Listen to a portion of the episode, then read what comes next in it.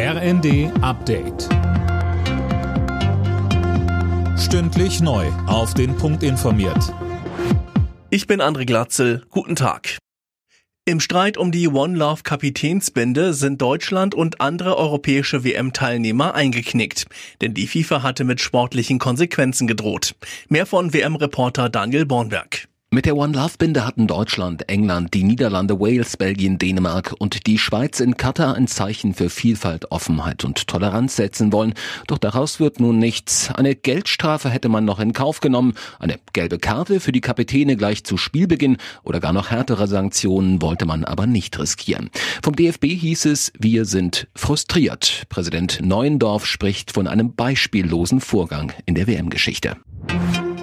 Zwei Tage bevor der Streit ums Bürgergeldthema im Vermittlungsausschuss wird, zeigt sich die SPD optimistisch. Generalsekretär Kevin Kühnert sagte, er glaube daran, dass es ein gutes Ergebnis geben wird.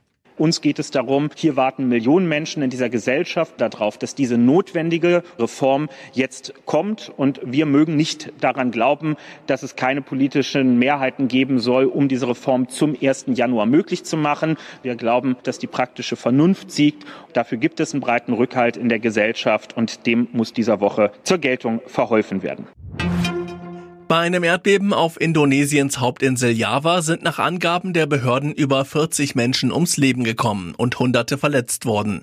Das Beben der Stärke 5,6 ließ selbst Hochhäuser in der rund 100 Kilometer entfernten Hauptstadt Jakarta schwanken.